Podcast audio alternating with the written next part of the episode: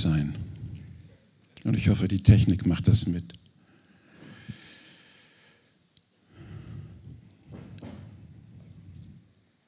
Ein Glaubensheld, sagt Thomas. Ähm, so heißt es auch tatsächlich in manchen Bibelübersetzungen über diesen Abschnitt im elften Kapitel des Hebräerbriefes. Ein Glaubensheld. Tatsächlich kommt dieses Wort im biblischen Text nicht vor. Ich habe mal nachgeschaut, das Wort Held findet sich ausschließlich im Alten Testament. Wir wissen ja, dass die Kapitel der Bibel immer mit Überschriften erläutert werden, eingeleitet werden. Und dort steht auch in manchen Übersetzungen, es geht hier um die Glaubenshelden, aber wie gesagt, was sind schon für Glaubenshelden? Wenn man näher hinguckt, sagt man, und den nennt ihr Held. Im Alten Testament waren das noch Kerle. Ähm, die hatten alle mindestens ein Schwert in der Hand. Da gab es ja diese äh, unglaublich spannende Geschichte, sehr geeignet für Kinderkirche, wo David verfolgt wird. Und in seiner Heimatstadt, in Bethlehem, herrschen die Philister. Und er denkt an sein Dorf zurück, an diese kleine Stadt, an den Dorfplatz, den Brunnen mittendrin und erinnert sich, wie dieses wunderbare Wasser geschmeckt hat. Lebendiges, frisches Wasser. In der Hitze hat er diesen Gedanken. Und er sagt zu drei Männern, davon möchte ich trinken. Und dann stehen da drei Kerle auf und sagen, okay David, von dem Wasser holen wir. Nein, da könnt ihr, das sind die Philister. Und die machen sich auf, gegen dieses ganze Heer der Philister in Bethlehem einzubrechen, sich zum Dorfplatz durchzuschlagen, einen Eimer runterzulassen, Wasser hochzuholen. Auf dem Rückweg kommen ein paar Kerle denen in die Quere, die werden mal eben platt gemacht, gehen zu ihrem David und sagen, dein Wasser, das sind Helden. Ne? Sowas spricht uns an. Und David ist der größere Held. Er sieht diesen Becher mit diesem Wasser. Und dieses lebendige Wasser hätte fast das Leben seiner Männer gekostet. Und dann merkt er, wie kostbar das ist und dann gießt das aus. Die drei sagen, David. Und er sagt, so etwas gehört Gott. Er opfert es Gott. So viel zum Thema Kollekte einsammeln.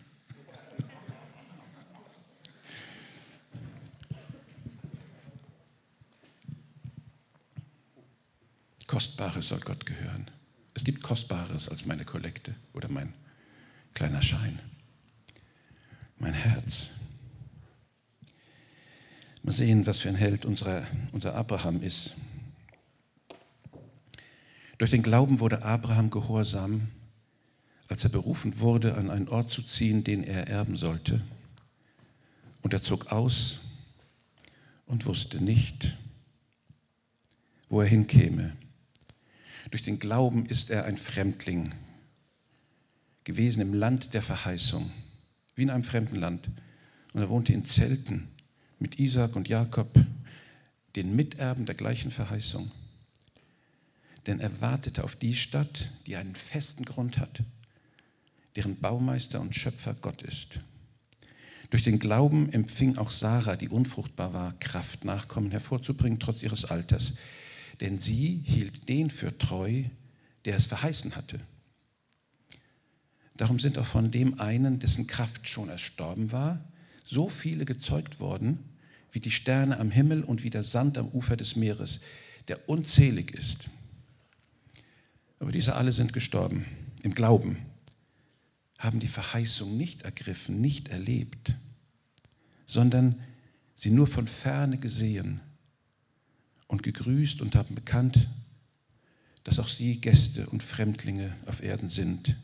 Wenn sie aber solches sagen, geben sie zu verstehen, dass sie ein Vaterland immer noch suchen. Und wenn sie das Land gemeint hätten, von dem sie einmal ausgezogen waren, hätten sie ja Zeit gehabt, wieder umzukehren.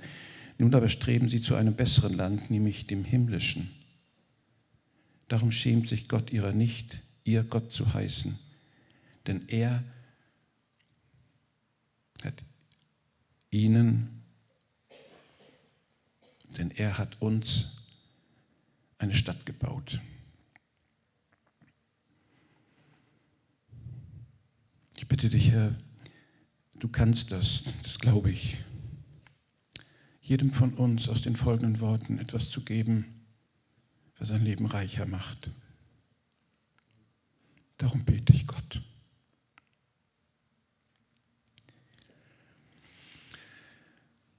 Im ersten Buch Mose, ganz zum Schluss des elften Kapitels, stoßen wir mal wieder auf eine Ahnentafel. Da werden Namen aufgezählt. Lebte so und so lange und zeugte den und den und danach lebt er noch so und so lange und dann zeugte er den und den und so weiter und so weiter. Und dann kommt der Name Terach, der Vater Abrahams. Aha, jetzt geht unsere Geschichte los.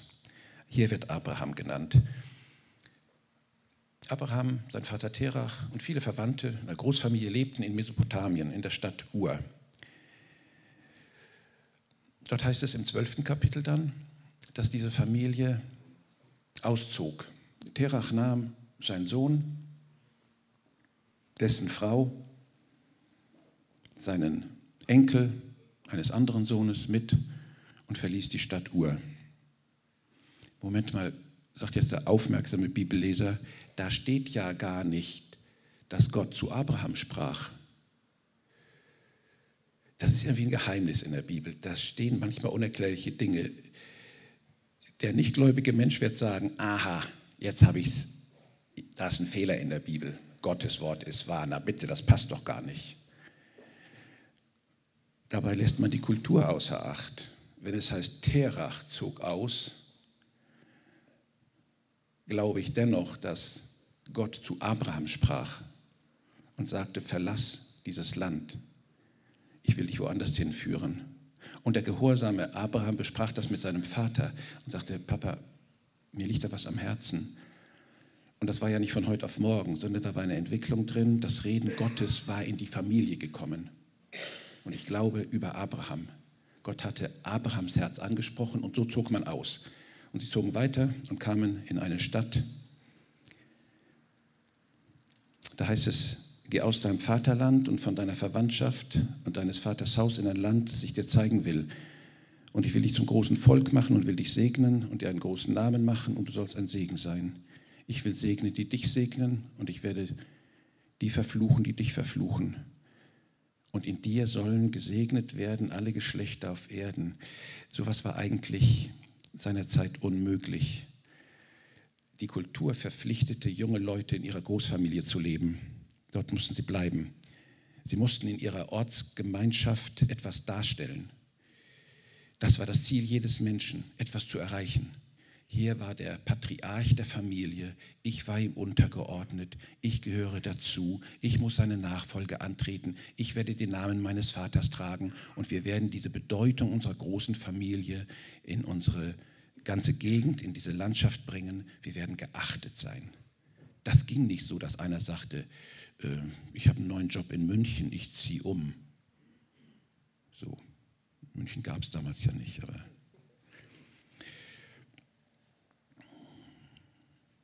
Es war unmöglich wegzugehen einfach. Und darum blieb Abraham seiner Familie verbunden und seinem Vater untergeordnet. Wir kennen ja aber den Lebenslauf Abrahams, wie es alles weiterging. Ich hoffe, wir haben alle schon mal die Geschichte Abrahams gelesen. Das sind schon einige Kapitel, die man lesen muss, um durchzukommen. Wer hat Abrahams Geschichte schon mal gelesen? Durchgängig? Doch nicht alle. Na nu. Gut. Mal sehen, einige wesentliche Punkte will ich mal herausheben. Abraham empfing Glauben an Gott. Es heißt ja oft, und Abraham glaubte Gott.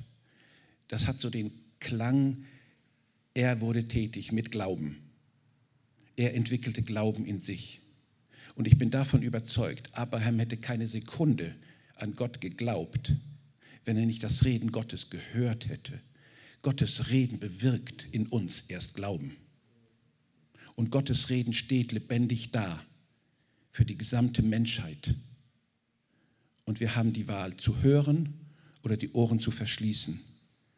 Wer aber sagt, da ist der lebendige Gott, der Allmächtige, und er redet. Und ich möchte, dass sein Reden in mein Herz fällt. der empfängt Glauben von Gott. So ging es Abraham. Das Reden Gottes war ihm so deutlich, dass er gehorsam wurde. Abraham hatte ja damals noch überhaupt keine Erkenntnis über all das, was Gott mit ihm vorhatte. Gott lässt uns sehen, was seinerzeit verborgen war. Denn durch Jesus Christus ist der gesamte Ratschluss, der gesamte Plan Gottes, der Rettungsplan für die Menschheit offenbart worden. Du wirst erkennen, dass dein Lebensweg Gott bekannt ist. Er hat für dich die Ewigkeit vorbereitet. Jesus sagt im Matthäus im 13. Kapitel, Wahrlich, ich sage euch, viele Propheten und Gerechte haben begehrt zu sehen, was ihr seht und haben es nicht gesehen. Und sie haben begehrt zu hören, was ihr hört und haben es nicht gehört. Da war bei den Menschen des Alten Testaments eine Ahnung von, von Gott, dargestellt durch gewaltige Zeremonien, Anbetungszeiten, Opferriten im Tempel. Aber es war immer nur noch eine Ahnung von dem Heil Gottes, von der Herrschaft Gottes und von der Majestät. Aber im Neuen Testament, in der Geschichte Jesu Christi, ist uns das alles offenbart worden. Gottes Absicht war mit dieser Geschichte des Abrahams nicht die Geschichte dieses Mannes uns zu vermitteln, sondern Gottes Absicht ist, seine Geschichte mit Abraham uns verständlich zu machen. Habt ihr mich verstanden, was ich damit meine? Es geht nicht darum, eine spannende Geschichte Abrahams kennenzulernen. Es geht in erster Linie darum, die Geschichte Gottes mit Abraham und mit mir, mit dir zu verstehen und zu glauben. Gott sagte zu Abraham, geh aus deinem Vaterland und von deiner Verwandtschaft und aus deines Vaters Haus in ein Land, das ich dir zeigen will. Das waren für Abraham völlig unverständliche Worte gewesen. Denn ein großes Volk zu werden war offensichtlich unmöglich, weil seine Frau keine Kinder bekam. Es hört sich gut an, wenn Gott sagt, ich will dich zu einem großen Volk machen, ich will dir einen großen Namen machen und ich will dich segnen und du sollst ein Segen sein. Für die Menschen damaliger Zeit, aber nicht nur für die, heißt Gottes Segen, ich bekomme was, ich werde reich, mir wird es gut gehen, ich kriege einen toll bezahlten Job, mein Konto ist immer ausgeglichen, mir geht es gut. Ich habe einen Zehnten gegeben, keiner weiß, dass ich nicht ganz den Zehnten gebe und auch nicht jeden Monat, aber ich habe den Zehnten gegeben und Gott wird mich segnen. 30, 60, 100-fältig werde ich zurückbekommen, steht in der Bibel. Aber was Segen wirklich ist, das geht dann manchmal an uns vorbei. Segen Gottes in deinem Leben ist weitaus größer als finanzieller Wohlstand.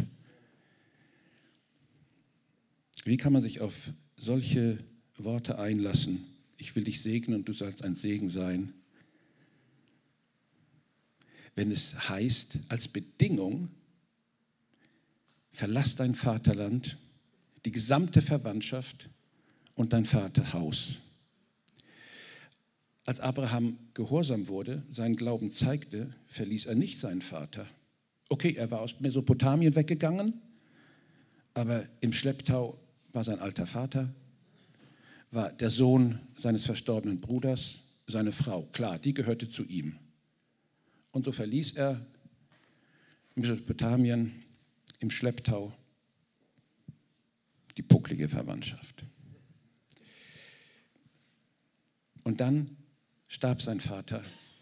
Und das war ein Signal für Abraham, doch in das Land zu kommen, das Gott verheißen hatte. Wer blieb? Der Neffe Lot. Und wir wissen aus der Geschichte, welche Schwierigkeiten dieser junge Mann seinem Onkel, dem Onkel Abraham, machte. Einmal musste Abraham ihn aus der Kriegsgefangenschaft befreien. Ständig gab es Ärger zwischen dem Personal. Die Leute von Lot kamen mit Abrahams Leuten nicht zurecht. Prügeleien, Beschimpfung, Wüste, Schlägereien, Diebstahl, Zoff, Krach, ununterbrochen. Und als, es, als der Gipfel erreicht war, dass Lot nach Sodom in die Stadt umzog, berührte das doch letztlich Abrahams Herz, als er hörte, Gott will diese Stadt vernichten. Herr, mein Neffe und seine Verwandten wohnen dort. Und dann setzte er sich ein und rang mit Gott um das Leben seiner Verwandten. Manche Menschen schleppen ihr altes Leben, ihre Vergangenheit mit sich und fragen sich, warum mache ich keine Fortschritte und erlebe Gottes reichen Segen? Warum bin ich kein Segen für andere? Was haben wir eben gehört in den Worten von Sophie? Man klagt, dass man nicht frei ist, man klagt über Probleme. Warum erreicht mich der Segen Gottes nicht? Warum bin ich nicht gesund? Was schleppen wir noch mit? Wir haben uns doch bekehrt, Herr. Nun muss doch alles gut werden. Bekehrt heißt auch abgekehrt. Abraham, hast du dich wirklich abgekehrt? Hast du den, dein Vaterland verlassen, die Verwandtschaft? Das Vaterhaus verlassen? Herr, die gehören doch irgendwie zu mir. Hast du sie verlassen, sagt Gott. Und Abraham merkt sehr schmerzlich, dass er nicht verlassen hat. Altes Mesopotamien klebte an seinen Hacken. Erstaunlich, dass Gott das alles mitmacht. Aber Gott beweist, dass er der Treue ist. Wenn Gott dich anspricht, dir Segen verheißt, du die Bedingungen aber nicht erfüllt hast, bleibt er treu. Seine Verheißungen sind sein Gesetz, das Gesetz der Gnade. Abraham wird letztlich 175 Jahre alt und schnell ausgerechnet. Über 100 Jahre hat Gott Treue bewiesen ist ihm nachgegangen, hat ihn immer wieder angesprochen. Wie geduldig ist Gott mit mir?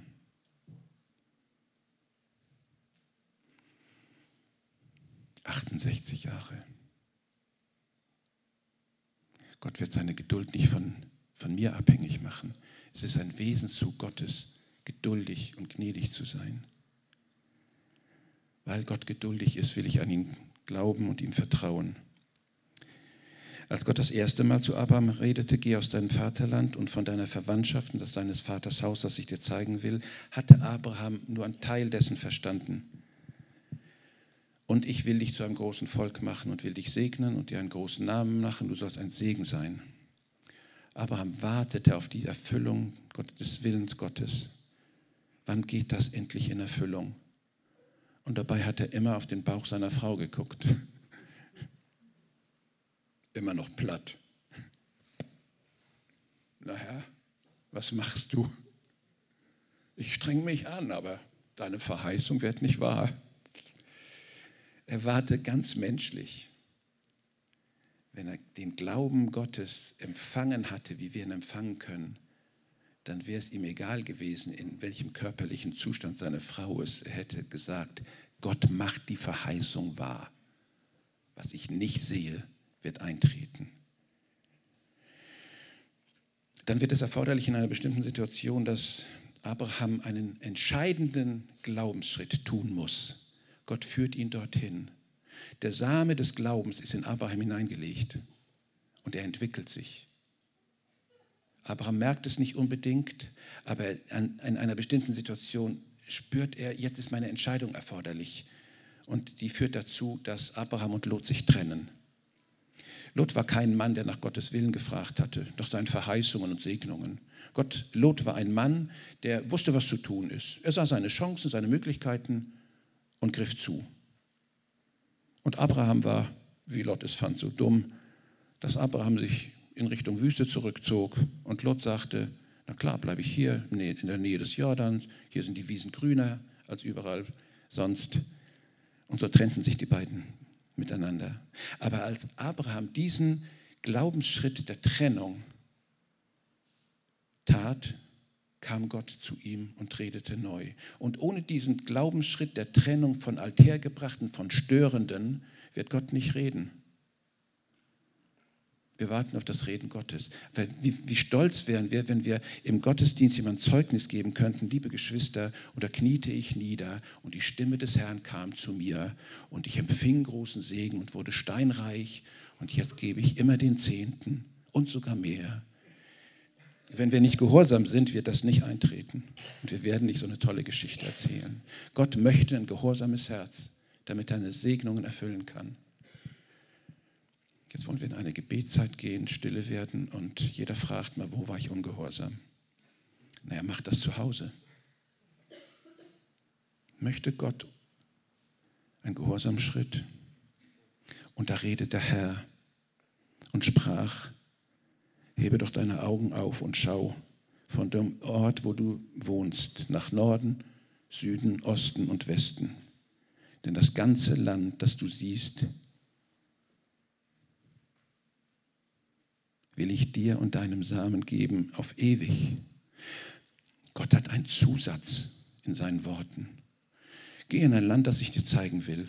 Okay, hier bin ich ja. Das Land hast du mir gezeigt. Und Gott redet weiter und sagt, ich will es dir geben und deinem Samen.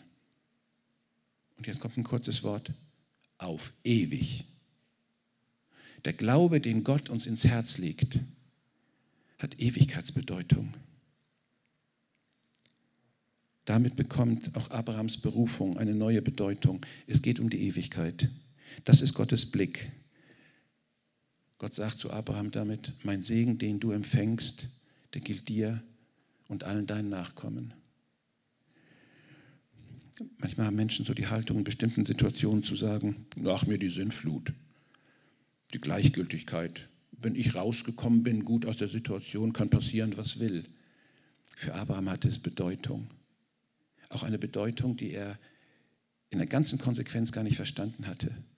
Gott will geben, Segen geben, Heil geben, ihm und seinen Nachfahren auf ewig. Und das Neue Testament erklärt uns, dass wir die Nachkommen Abrahams sind durch Glauben. Wir sind mit die, die auf ewig die Verheißung Gottes erben. Und nicht nur wir als Menschen, sondern in alle Ewigkeit hinein hat Glaube Bedeutung.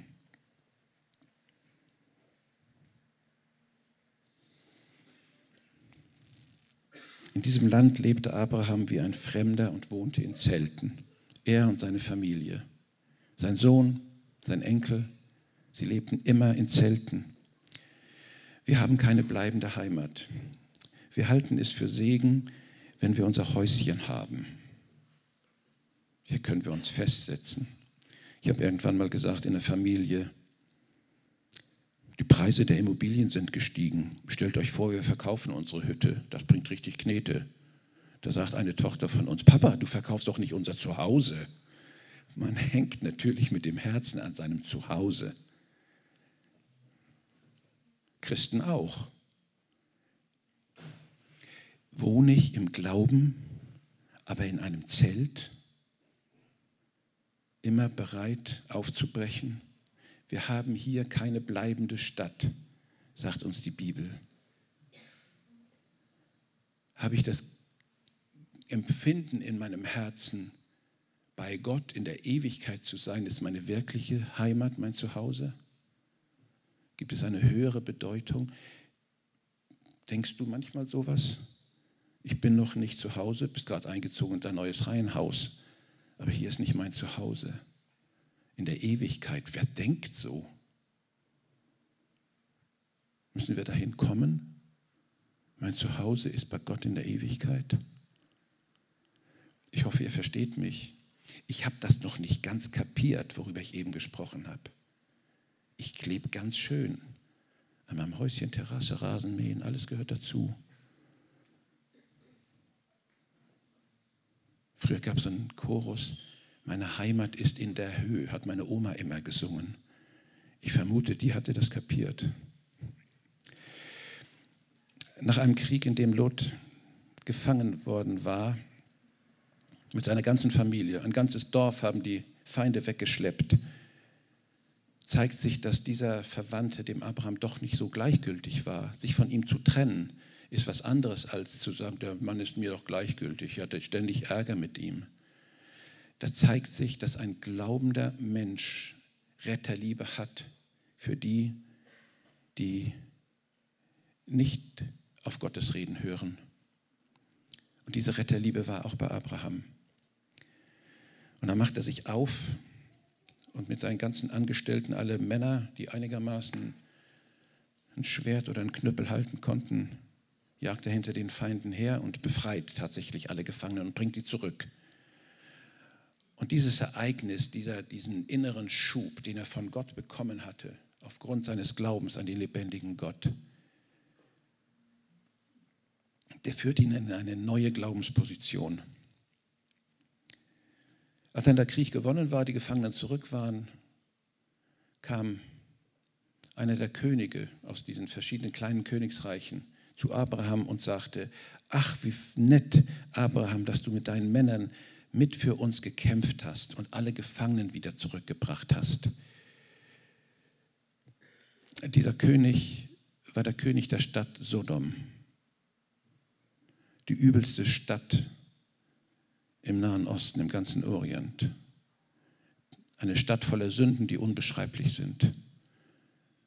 Gotteslästerung, sexuelle Verirrungen, Betrug, Mord, Totschlag, Gewalt.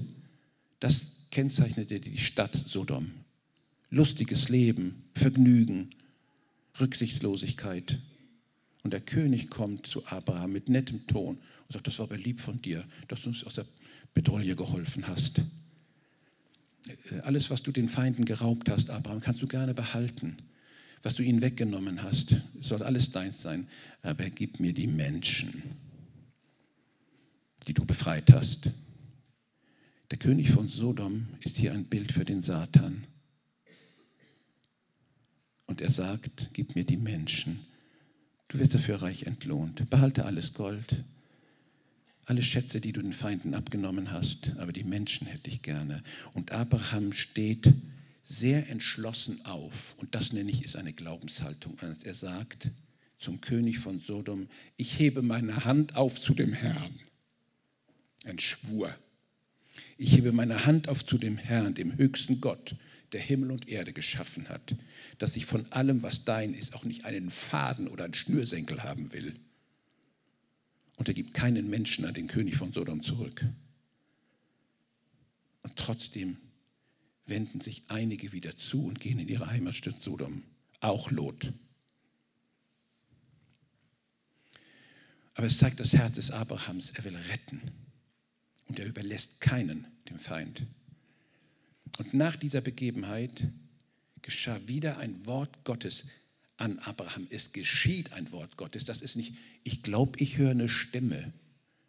Das ist, es geschieht etwas Mächtiges, wenn Gott redet. Es passiert etwas. Und es kam eine gewaltige Verheißung Gottes zu Abraham. Fürchte dich nicht. Ich bin dein Schild und dein sehr großer Lohn. Die Belohnung des Feindes, dieses teuflischen Königs, lehnst du ab. Gut, ich belohne dich. Wir warten auf den Lohn unseres Gottes. Und dann führt Gott Abraham hinaus unter den Nachthimmel und sagt, guck nach oben, fang mal an zu zählen. Fang mal bei den großen Sternen an und dann kommt zu den kleineren. Und Abraham sagt so, eins, zwei, drei, vier. Moment, ich muss noch von vorne anfangen. Eins, zwei, drei, vier. Gott, soll ich alle zählen? Zähl mal alle Sterne. Das kann ich nicht richtig. Das kannst du nicht. Aber so viel wie du dort Sterne siehst, werden deine Nachkommen sein, deine Samen. Abraham wusste nicht, was damit gemeint ist. Du bist einer dieser nicht unzähl, unzählbaren Sterne, die Gott versprochen hat, Glaubensnachkommen Abrahams zu werden. Weltweit Milliarden von Menschen glauben an den lebendigen Gott, gehören zu dem geretteten Volk. Und dann wird Abraham 99 Jahre alt und der Herr erscheint ihm wieder und spricht zu ihm, ich bin Gott der Allmächtige. Wandle vor mir und sei vollkommen. Wie macht man das? Vollkommen. gucke morgens in den Spiegel, nachdem ich geduscht habe. Ich sehe gut aus. Ich habe doch Charakter. Stimmt alles. Aber ich gestehe mir ein, weil du, du bist nicht vollkommen. Wieso? Also, so frisch geduscht sehe ich doch ganz gut aus. Ich rede von deiner Persönlichkeit. Ja, Herr, ich weiß. Du meinst meine Ecken und Kanten? Ja, die auch. Noch mehr? Sagt Gott. Aber wenn Gott zu dir sagt, sei vollkommen, dann sagt er auch, ich habe dich vollkommen gemacht. Du passt zu mir. Aber Herr, ich sehe ja nicht deine Runzeln an, deine Falten, deine Ecken und Kanten, deinen manchmal recht schrägen Charakter. Ich sehe in dir, mein Sohn, die Vollkommenheit. Ehrlich, mir ist neulich sowas passiert, weißt du, das Ding war ein bisschen groß, richtig peinlich. Ich sehe in dir meinen Sohn. Gott verweist Abraham auf einen seiner Nachkommen, den Abraham so nie kennengelernt hat. Und dann kommt diese unglaubliche Anforderung Gottes. Nimm deinen Sohn, den du so lieb hast. Und Gott sagt auch noch, den du so lieb hast. Wenn er, nimm deinen Sohn, diesen querlichen Teenager, dieses ständig nervende Balke und opfere ihn mir. Nein, Gott sagt, nimm deinen Sohn, den du liebst, und opfere ihn mir als Brandopfer auf einem Berg. Herr, also können wir das nicht irgendwie symbolisch machen? Ich, ich sage hier, ich opfere dir meinen Sohn, bewahre ihn in seinem Leben, dass er gesund aufwächst und ist, ich opfere ihn dir. So symbolisch. Und Gott sagt, opfere ihn mir als Brandopfer. Das ist eine andere Nummer. Und Mose macht sich auf, früh morgens sattelt seinen Esel, nahm seine beiden Knechte mit sich und den Jungen. Er spaltete Holz zum Brandopfer und machte sich auf und ging an einen Ort, den Gott ihm genannt hatte. Und wenn ich diesen Text so im Zusammenhang lese, denke ich, da fehlt doch was. Dazwischen müssen noch ein paar Sätze passen, so dieses Argumentieren, wie ich es eben so gemacht habe. Herr, hast du es wirklich so gemeint? Und können wir nicht, weißt du, damals bei Sodom hast du dich doch auch ablenken lassen und da hast du doch mit mir irgendwie so einen Deal machen können. Kein Wort davon. Abraham hat einen Glauben empfangen, dass er Kinder haben wird, Nachfolger, ein großes Volk werden soll. Durch diesen Jungen und er hat einen Glauben empfangen, dass Gott seine Verheißung wahrmacht. Durch diesen Jungen auf dem Brandopferaltar keine Worte darüber, kein Nachfragen. Solche Situationen wünsche ich uns nicht, mir, ich mir nicht, wo ein Glaube gefragt ist, wo jede Vernunft nicht mehr relevant sein soll, aber Gott, kein Ton davon ich muss lange nachdenken und finde solche Situationen in meinem Leben nicht, die so heftig waren.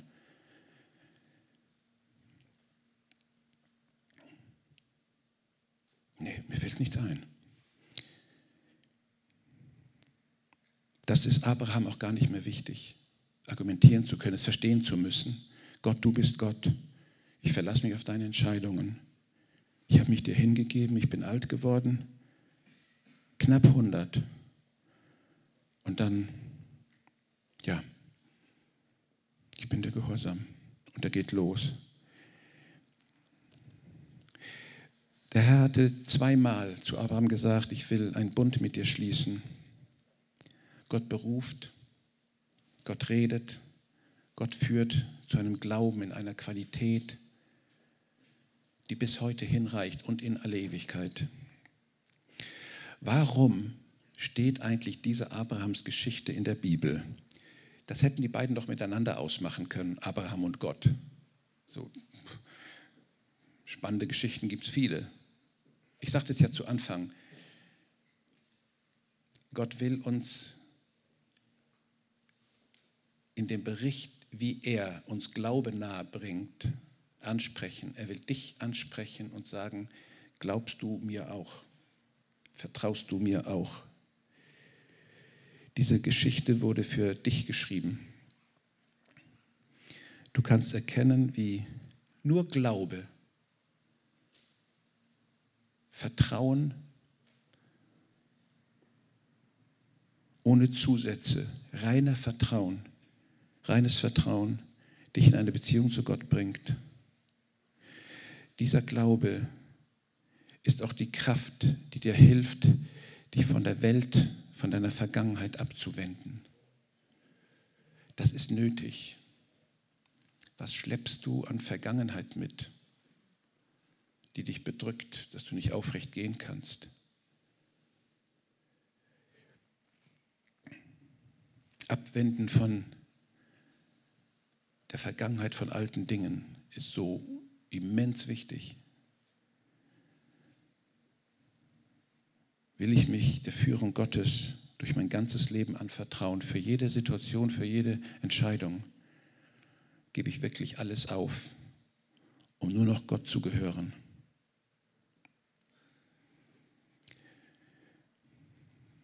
Die Umstände unseres Lebens dürfen nie unser Herz erobern, weil Gott uns den Glauben an ihn in unser Herz pflanzt. Und daneben dürfen nie Umstände des Lebens Platz gewinnen in unseren Herzen. Abraham wurde durch verschiedene Schritte in seinem Leben geführt. Welchen nächsten Glaubensschritt wirst du gehen? Ich habe nicht gesagt, welchen Glaubensschritt willst du gehen? Das wäre dann ja die Frage deiner Entscheidung. Na mal sehen, was ich jetzt auch so an Glaubensschritt gehen könnte. Ich würde, ich wäre bereit, ich könnte eigentlich. Darum geht es nicht, was du willst und vielleicht könntest. Welchen Glaubensschritt wirst du gehen? Dann liegt es bei Gott. Was du Gott gestattest, dass er dich in einem Glaubensschritt weiterführt. Das ist sehr persönlich. Deswegen kann ich keine Beispiele nennen. Willst du das entscheiden oder wirst du es Gott überlassen? Du kannst dich heute, jetzt Gott neu anvertrauen.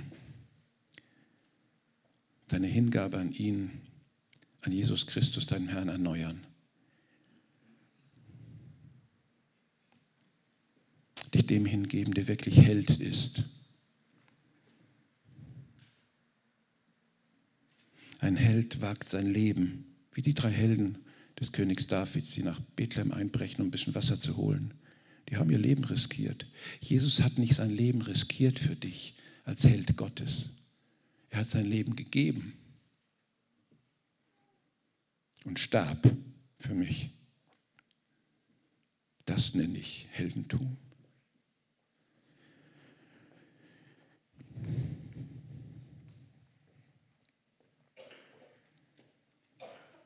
Im Psalm 45 wird er beschrieben. Ein Held, der zwar ein Schwert trägt, aber offensichtlich nicht in den Krieg zieht, um zu töten, sondern dieser Held steht für Wahrheit, Sanftmut und Gerechtigkeit. Und sein Name soll allen Generationen und Völkern bekannt gemacht werden. Schon Jesaja, der nur ahnte, nur ahnen konnte, weil er ein Mann des Alten Testaments war, schrieb, denn uns ist ein Kind gegeben, ein Sohn ist geboren und die Herrschaft ist auf seiner Schulter. Er heißt Wunderrat, Gott hält, ewig Vater und Friedefürst. Herr, ich danke dir von ganzem Herzen dafür, dass du uns Glauben an Jesus Christus, an diesen Helden der Rettung schenkst und dass diese Heldentat Jesu für jeden gilt. Jesus, ich gebe mich dir hin. Ich will dir nachfolgen. Du hast das Recht an meinem Leben, mich in Entscheidungen zu führen, die Umstände meines Lebens zu bestimmen. Und ich will dir gehorsam sein. Du weißt es besser als ich, wie mein Leben geführt sein soll. Ich gebe mich dir hin.